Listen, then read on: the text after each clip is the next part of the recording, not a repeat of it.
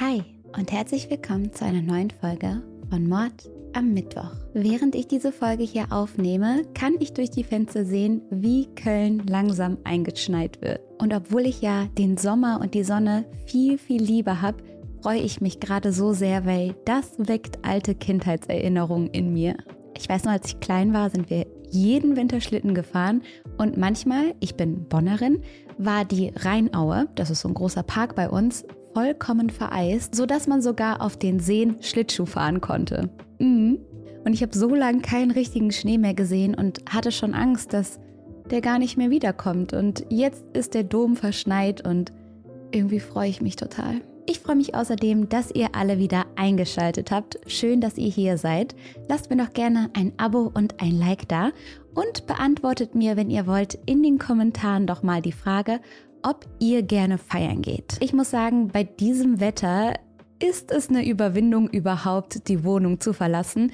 Die letzten Wochenenden habe ich mich dann doch eher für die Couch, für Popcorn und für ein bisschen Fernsehen entschieden.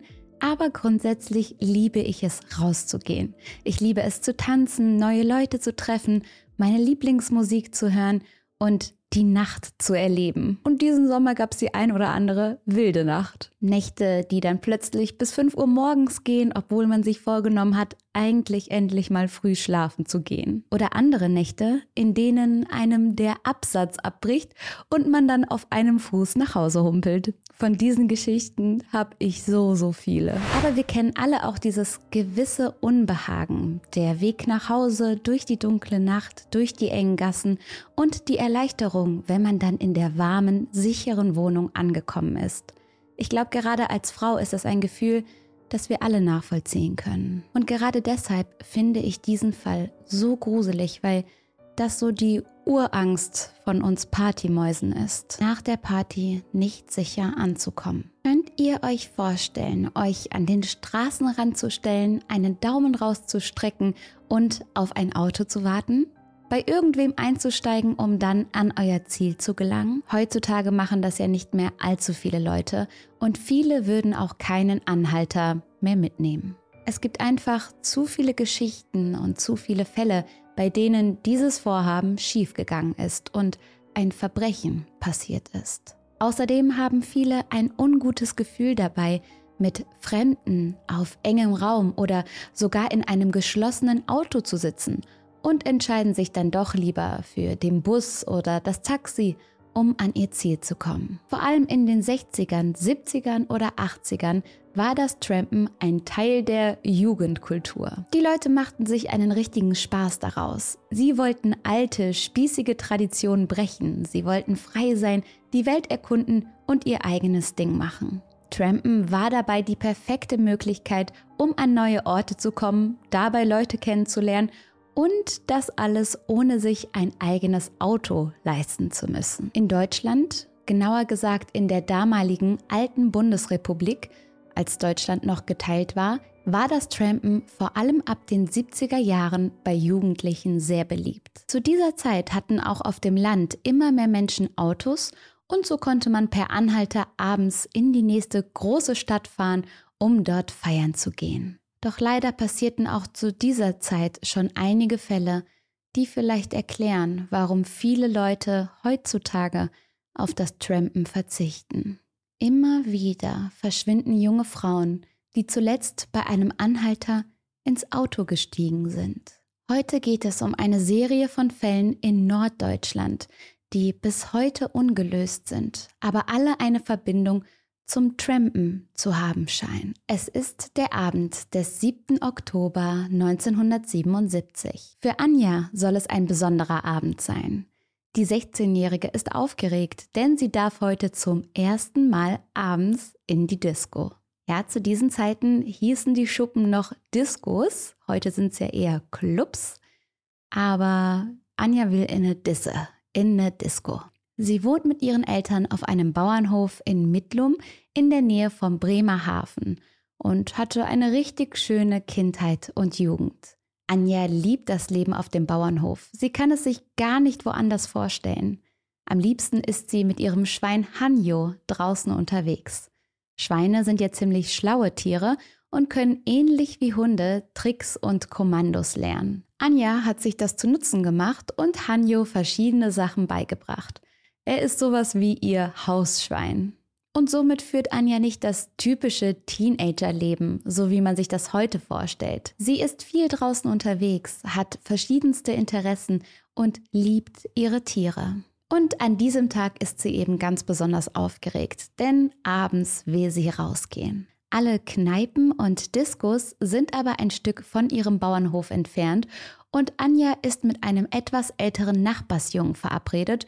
Der kann schon Auto fahren und soll sie abholen. Und so kommt es dazu, dass die beiden in eine Disco namens Mustache in Bremerhaven gehen.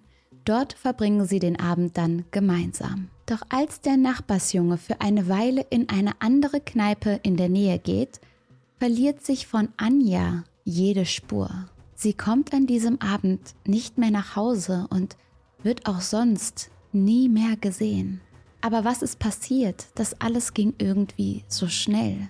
Einige Zeugen, die Anja in der Disco gesehen haben, berichten, dass sie schon früher nach Hause wollte und vorhatte, die Strecke eben per Anhalter zu fahren. Ihr Kumpel war ja gerade nicht da und sie wollte ihn nicht stören oder nicht darauf warten, dass er irgendwann aus der Kneipe zurückkehrt. Ob sie wirklich getrampt und dabei in ein fremdes Auto gestiegen ist, ist aber nicht klar. Anjas Mutter Inge ist heute über 80 Jahre alt, aber sie erinnert sich noch ganz genau an den Morgen nach Anjas ersten Disco-Besuch. Wie jeden Morgen steht sie schon um 4 Uhr auf, um die Schweine zu füttern und kommt gegen 6 Uhr zurück ins Haus. Als sie also gerade durch die Tür kommt, fragt ihr Sohn und Anjas Bruder sie, ob Anja denn gestern nicht zurückgekommen sei. Sie liegt nämlich nicht in ihrem Bett und Inge ist sofort alarmiert. Anja war ja noch nie abends unterwegs und sie konnte sich nicht vorstellen, dass ihre Tochter dann direkt die ganze Nacht durchmacht bis zum nächsten Morgen. Obwohl es noch so früh am Morgen ist, geht Inge sofort zu den Nachbarn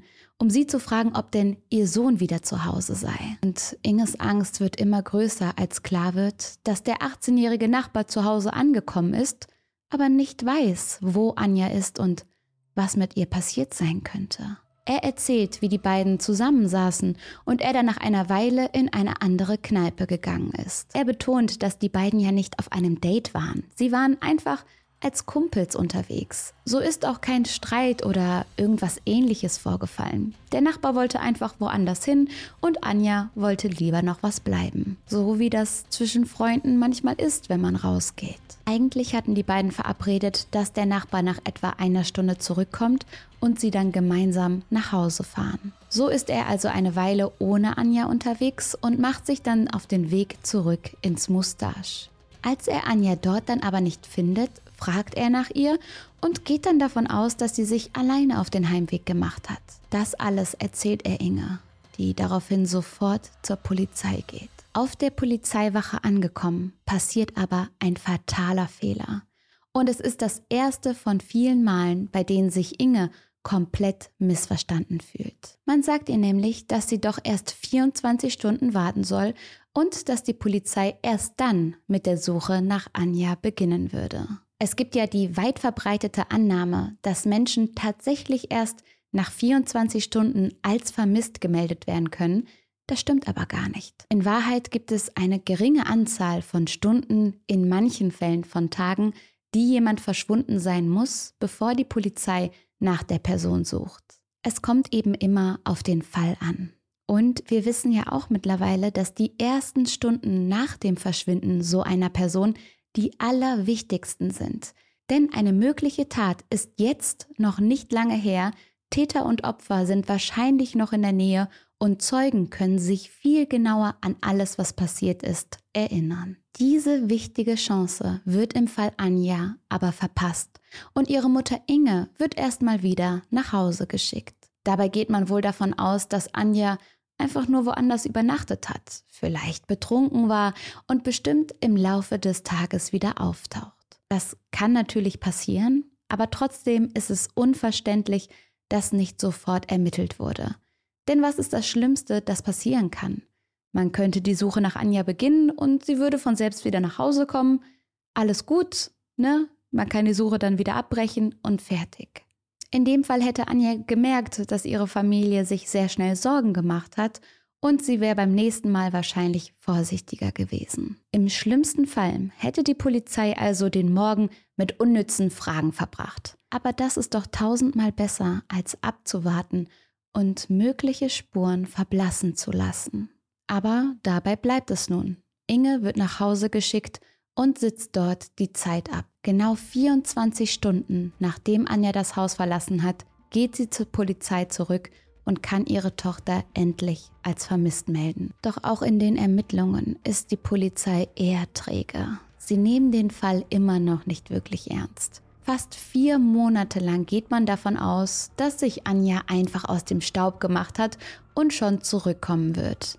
Diese Teenager, immer hauen die ab. Ich glaube, darüber habe ich schon mal mit euch gesprochen, dass ich niemanden kenne, der als Teenager einfach abgehauen ist. Falls ihr solche Geschichten kennt, schreibt es gerne mal in die Kommentare. Aber ich finde, in den meisten Fällen wird das einfach so erzählt, dass die Teenager einfach immer abhauen würden und deswegen müsste man das nicht so ernst nehmen, wenn die mal verschwinden. Dabei bin ich für meinen Teil nie abgehauen.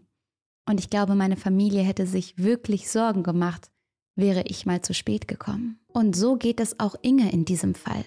Sie weiß ganz genau, dass ihre Tochter nicht einfach so ausgerissen ist. Erst als Anja schon monatelang vermisst wird, ziehen die Polizisten die Möglichkeit in Betracht, dass hier vielleicht doch ein Verbrechen geschehen ist. Man kann sich gar nicht vorstellen, wie es Anjas Familie zu dieser Zeit geht. Anja, die immer auf dem Hof unterwegs war und gute Laune verbreitet hat, ist plötzlich weg und keiner nimmt die unglaubliche Sorge und Angst der Familie ernst. So ist es Inge selbst, die die Ermittlungen dann irgendwann in die Hand nimmt und unzähligen Hinweisen nachgeht. Dabei begibt sie sich auch in gefährliche Situationen und trifft sich nachts mit Fremden in zwielichtigen Kneipen oder geht in fremde Wohnungen. Sie hängt in ganz Deutschland an Raststätten Bilder von Anja auf und bittet um jeden kleinen Hinweis.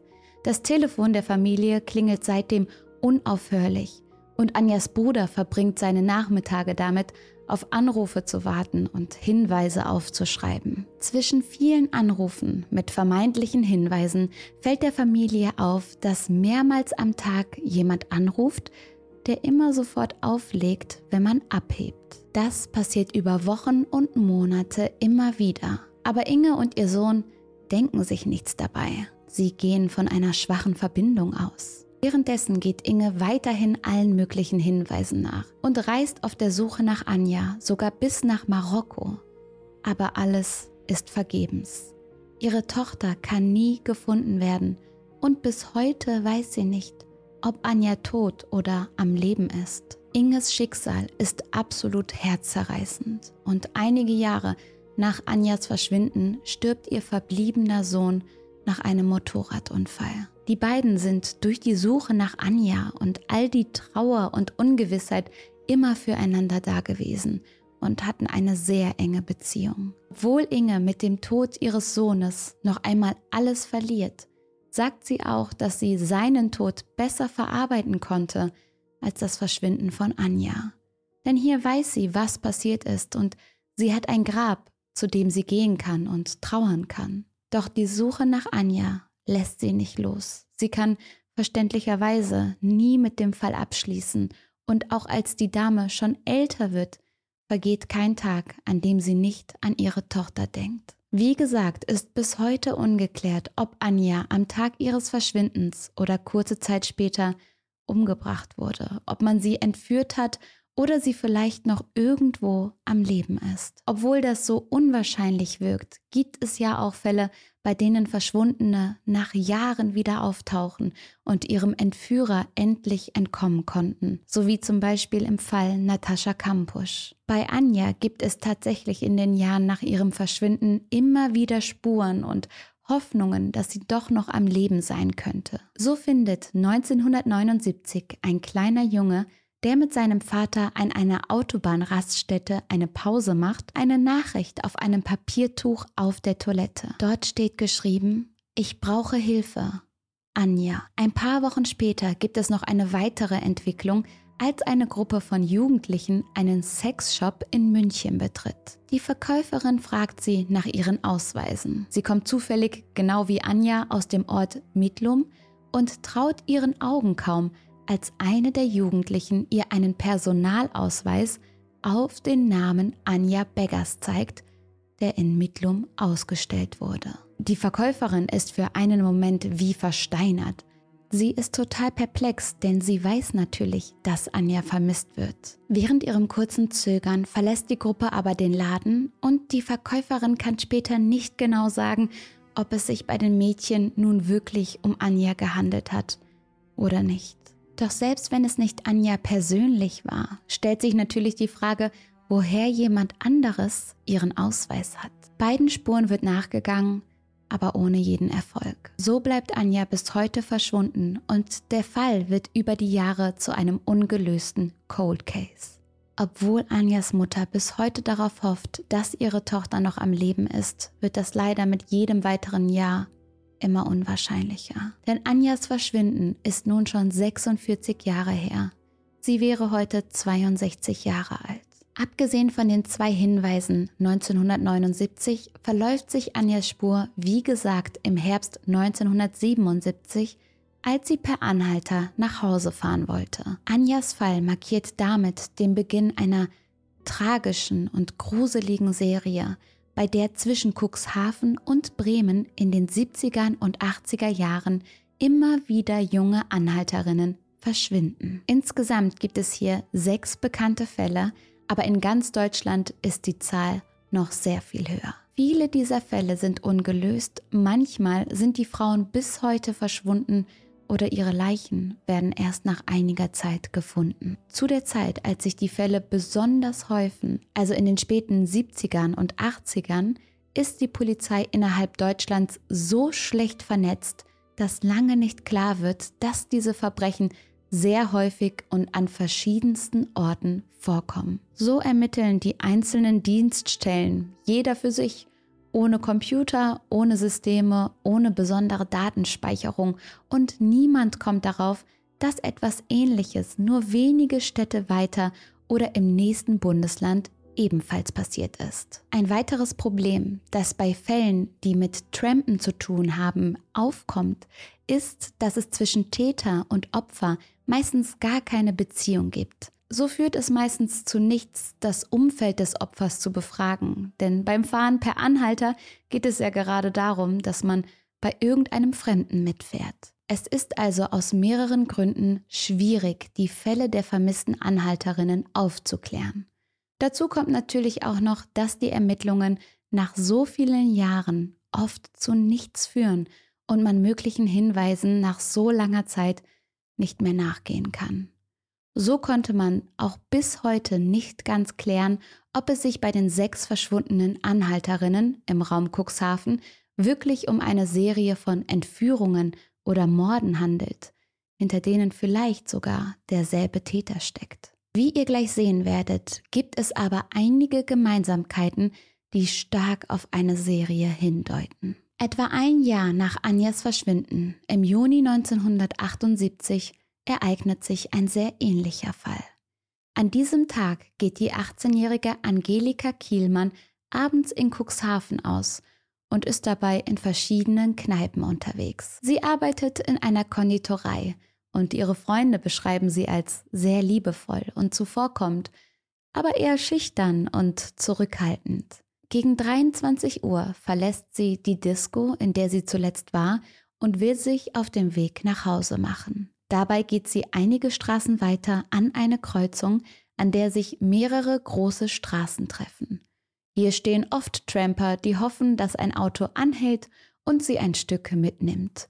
Es ist also nichts Ungewöhnliches, dass sich auch Angelika an diese Kreuzung stellt und auf eine Mitfahrgelegenheit hofft. Doch genau wie bei Anja verläuft sich hier an dieser Kreuzung ihre Spur. Zeugen haben sie noch in der Disco und auch an der Straße gesehen, aber niemand sieht, wie sie in ein Auto steigt. Angelika wird nie wieder gesehen und es gibt keine Spuren oder Hinweise darauf, was an dem Abend mit ihr passiert sein könnte. Wieder etwas weniger als ein Jahr später, im Mai 1979, geht die 19-jährige Anke Steckenbach abends in die gleiche Disco in Cuxhaven, die auch Angelika vor ihrem Verschwinden besucht hat. Auch Anke ist eher zurückhaltend, eher schüchtern und sie sieht Angelika auffallend ähnlich. Auch sie wird zuletzt in der Disco und dann noch einmal an derselben Kreuzung gesehen, an der auch Angelika auf eine Mitfahrgelegenheit gewartet hat. Ihr ahnt es schon. Auch Anke kommt an diesem Abend nicht zu Hause an und wird seitdem vermisst. Ein weiteres Jahr später, im November 1980, ist die 19-jährige Andrea Martens auf dem Weg nach Hause. Sie hat an diesem Tag ihren Freund in einer US-Kaserne besucht, der dort gerade Wehrdienst geleistet hat. Es gibt keinen Bus oder Zug nach Hause und so macht sich Andrea zu Fuß auf den Weg. Sie hofft aber wenigstens ein Stück per Anhalter fahren zu können. Auch von Andrea fehlt seit dem Abschied von ihrem Freund in der Kaserne jede Spur. Sie ist also entweder verschwunden, während sie noch zu Fuß unterwegs war, oder sie ist tatsächlich zu irgendwem ins Auto gestiegen. Nach ihrem Verschwinden wurde natürlich vor allem ihr Freund lange verhört. Sogar das FBI war in diese Ermittlungen verwickelt, aber Andrea konnte nie wieder gefunden werden. Ihr Freund hat für die Tatzeit ein wasserdichtes Alibi und auch andere Soldaten in der Kaserne kommen nicht in Frage. Nachdem in der Region scheinbar für zwei Jahre lang Ruhe einkehrt, kommt es im August 1982 wieder zu einem sehr ähnlichen Vorfall. Hier geht es um Christina Bohle. Sie ist mit 15 Jahren das jüngste Opfer und auch sie ist gerade auf dem Heimweg von einem Disco-Besuch. Sie wohnt noch bei ihrer Mutter und geht extra früh los, um noch pünktlich zu Hause anzukommen. Die Jugendliche ist schon ziemlich selbstständig und war auf Kirchenfreizeit schon mehrmals ohne ihre Eltern im Urlaub. Ihre Spur verläuft sich in der Disco und Zeugen können nur noch aussagen, dass Christina geplant hat, per Anhalter nach Hause zu fahren. Auch sie wird nie dort ankommen. Wie auch nach dem Verschwinden von Anja bekommt Christinas Familie sehr, sehr lange Anrufe, bei denen der Anrufer sofort auflegt, wenn jemand den Hörer abnimmt. Einige Jahre später, im Juni 1986, ereilt die 23-jährige Jutta Schneefuß das gleiche Schicksal, als sie an einer Bundesstraße steht und per Anhalter in Richtung Bremerhaven fahren will. Diese Straße verläuft zwischen Bremerhaven und Mittlum, also dem Ort, in dem Anja Beggers mit ihrer Familie gewohnt hat.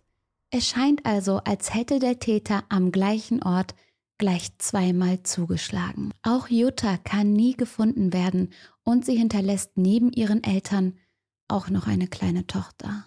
Jetzt haben wir also von sechs Fällen von vermissten Frauen gehört, die viele Gemeinsamkeiten haben. Zum einen scheinen alle Opfer zuletzt in ein fremdes Auto gestiegen zu sein.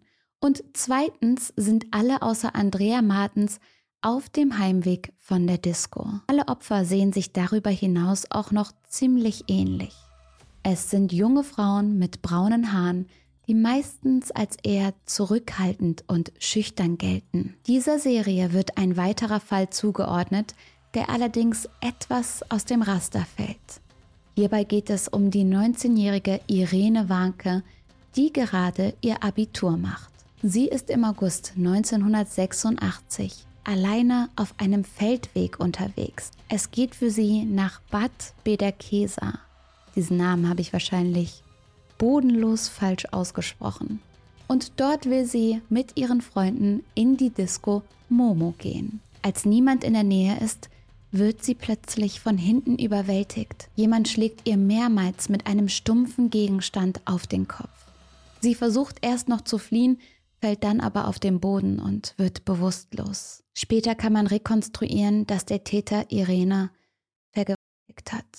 So kann man dann auch feststellen, dass es sich auf jeden Fall um eine männliche Person handelt. Was als nächstes passiert, ist nicht ganz klar, aber es scheint so, als wäre der Täter bei seiner schrecklichen Tat gestört worden und hätte das Weite suchen müssen.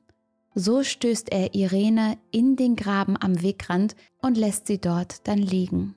Irene ist immer noch bewusstlos und kann sich nicht umdrehen, oder nach Hilfe rufen. Sie ertrinkt im Schlamm, denn der Täter hat sie scheinbar absichtlich mit dem Gesicht nach unten in den Graben geworfen. Nach diesem Fall bricht die Serie ab. Zumindest im Raum Bremen und Cuxhaven. So kann es gut sein, dass derselbe Täter auch in anderen Teilen von Deutschland oder vielleicht sogar in anderen Ländern Anhalterinnen entführt hat. Obwohl der Mord an Christina anders verlaufen ist als die anderen Taten, gibt es einige Hinweise, die auf denselben Täter hindeuten. So war sie zwar auf dem Weg zur Disco und nicht auf dem Heimweg, aber auch sie war abends ganz alleine auf einem Feldweg unterwegs.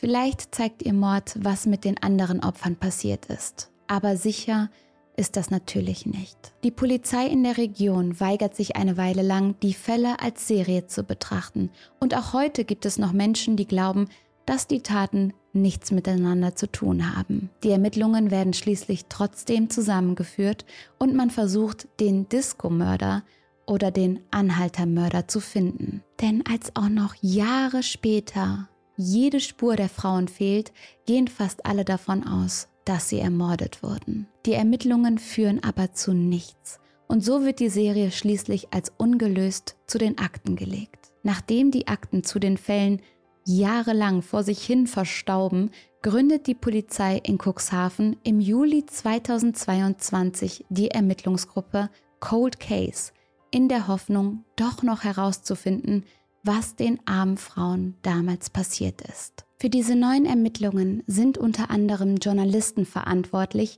die immer wieder nachgeforscht und die Polizei befragt haben. Sie haben den Druck erhöht. Oft antworten die Beamten darauf nur, dass man die Familien der Opfer doch in Ruhe lassen soll und nicht immer wieder über diese alten Fälle sprechen soll.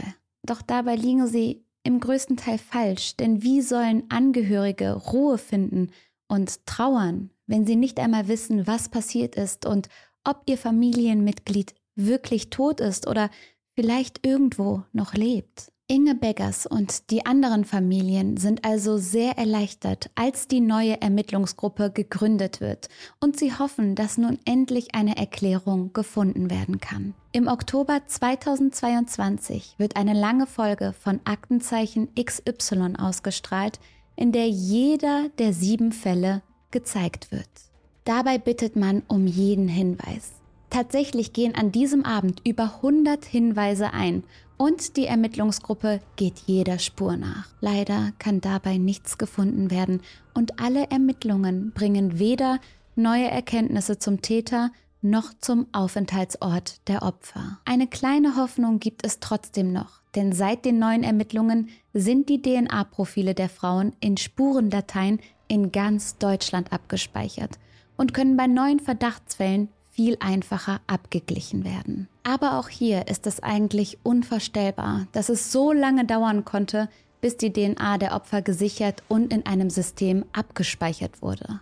Natürlich gab es in den 80er Jahren noch keine DNA-Analyse, doch wie bei jedem Kriminalfall wurden auch hier Asservate aufgehoben, also zum Beispiel Kleidungsstücke, die die Opfer getragen haben. Man hatte also seit den Taten die DNA der Opfer, aber auch als die forensische Technik besser wurde, wurden diese nicht abgespeichert. Trotzdem bleibt auch nach dieser späten Entwicklung bis heute die Hoffnung, dass es bei den Ermittlungen in anderen Fällen neue Spuren für die Disco-Morde geben könnte. Es gibt viele Theorien zu der Frage, was mit den sechs Anhalterinnen wohl passiert sein könnte. Eine davon dreht sich um den verurteilten Mörder Kurt Werner Wiechmann. Einige von euch kennen den Namen vielleicht, denn 2017 wurde bekannt, dass Wiechmann der Täter der berühmten Gördemorde war. Dabei handelt es sich um zwei Doppelmorde in einem Waldgebiet in Niedersachsen, der Görde. Hier wurden 1989 zwei Paare ermordet und der Fall gilt bis heute als einer der spektakulärsten Kriminalfälle Deutschlands. Jahrelang gab es keine Hinweise auf den Täter, bis eine DNA-Analyse die Ermittler 2017 zu Wiechmann führt. Seine Haare und Fingerabdrücke werden in dem Auto gefunden, das schon seit Jahren als Tatfahrzeug identifiziert war. Wiechmann wurde 1949 geboren, hat in der Nähe von Lüneburg gewohnt und arbeitet dort jahrelang als Friedhofsgärtner. Er wird von Bekannten als seltsam und als eigenbrötlerisch beschrieben.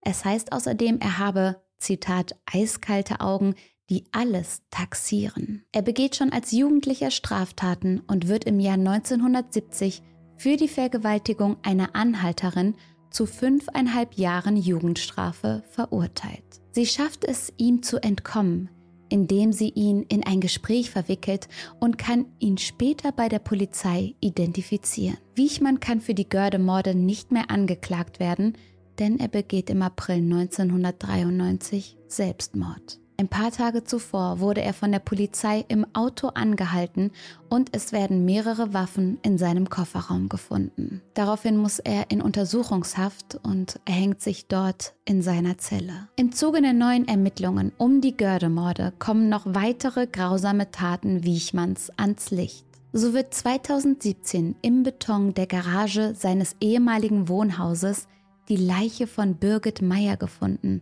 die schon seit 1989 vermisst wird. Auf seinem Grundstück werden über 400 Gegenstände gefunden, die verschiedenen Frauen gehören zu scheinen. Darunter sind Schuhe, Handtaschen und Unterwäsche. Diese Gegenstände deuten darauf hin, dass Wichmann noch viel mehr Opfer haben könnte und Kleidungsstücke von ihnen gesammelt hat, als Trophäen vielleicht.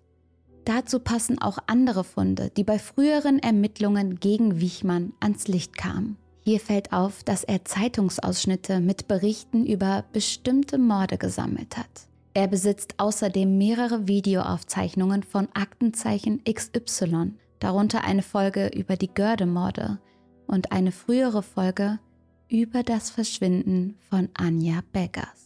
Man geht also davon aus, dass Wiechmann auch für das Verschwinden der sechs Anhalterinnen verantwortlich sein könnte. Darauf deuten auch einige weitere Hinweise hin. Zum Beispiel wohnt er für einige Zeit in Karlsruhe und genau dann gibt es in dieser Region auch Fälle von vermissten oder toten Anhalterinnen. Diese Serie endet, als Wiechmann wieder zurück nach Norddeutschland zieht. Außerdem werden bei seiner Verhaftung neben den Waffen auch ein Schlafsack, ein Fernglas und eine Landkarte in seinem Auto gefunden. Hat Wiechmann also in verlassenen Gegenden gewartet und dort dann Jagd auf seine Opfer gemacht? Es gibt auch noch einen weiteren, grausamen Hinweis.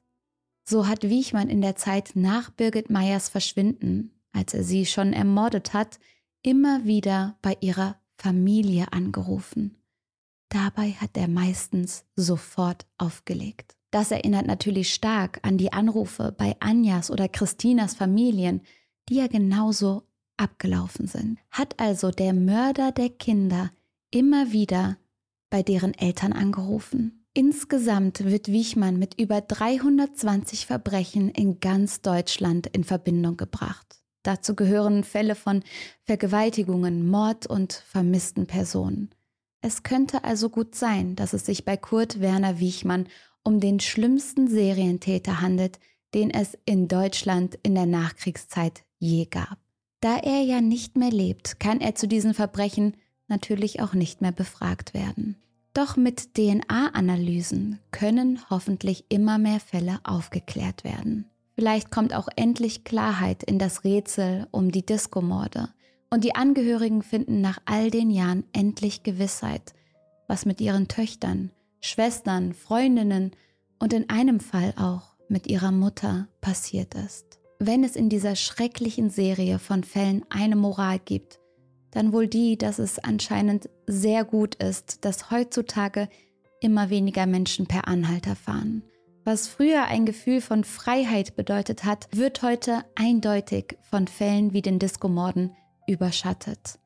So zeigen genau diese Fälle leider einmal mehr, dass man besonders als junge Frau abends alleine so doll aufpassen muss und sich nicht in Situationen begeben darf, in denen man mit Fremden ohne Ausweg auf kleinem Raum ist. Und das ist eigentlich so schade, weil wie cool ist es zu trampen, einfach bei Leuten einzusteigen, mit denen zu quatschen, Musik zu hören und von A nach B zu kommen. Und auch abends rauszugehen, das möchte ich euch damit nicht madig machen. Ganz im Gegenteil, das Leben ist kurz und wir müssen es feiern und wir müssen tanzen gehen und wir müssen auch die Nächte leben, denn schlafen können wir später noch genug. Aber passt bitte auf euch auf. Geht in einer Gruppe raus. Teilt euren Standort mit euren Freunden. Lasst euch nicht alleine. Und wir alle kennen diese eine Freundin, die dann irgendwie verknallt war und für einen Typen dann irgendwie abends nochmal alleine losgedüst ist nach der Party. Besser nicht. Der Mann ist morgen auch noch schön. Fahr bei Tageslicht hin. Oder lass dich von deinen Freunden bis vor die Haustür begleiten. Lasst einander nicht alleine. In dem Sinne wünsche ich euch sichere und schöne Nächte, die unvergesslich sind und von denen ihr noch lange erzählt. Und den Familien der Angehörigen wünsche ich Aufklärung. Ich wünsche ihnen so sehr, dass all das endlich aufgedeckt wird, was auch immer passiert ist, dass es ans Licht kommt und dass sie damit dann abschließen können. Und bis das passiert, wollen wir diese Verbrechen nicht in Vergessenheit geraten lassen und immer und immer wieder darüber reden, damit sie nicht vergessen werden. Ich drücke euch, passt auf euch auf und bis zum nächsten Mal.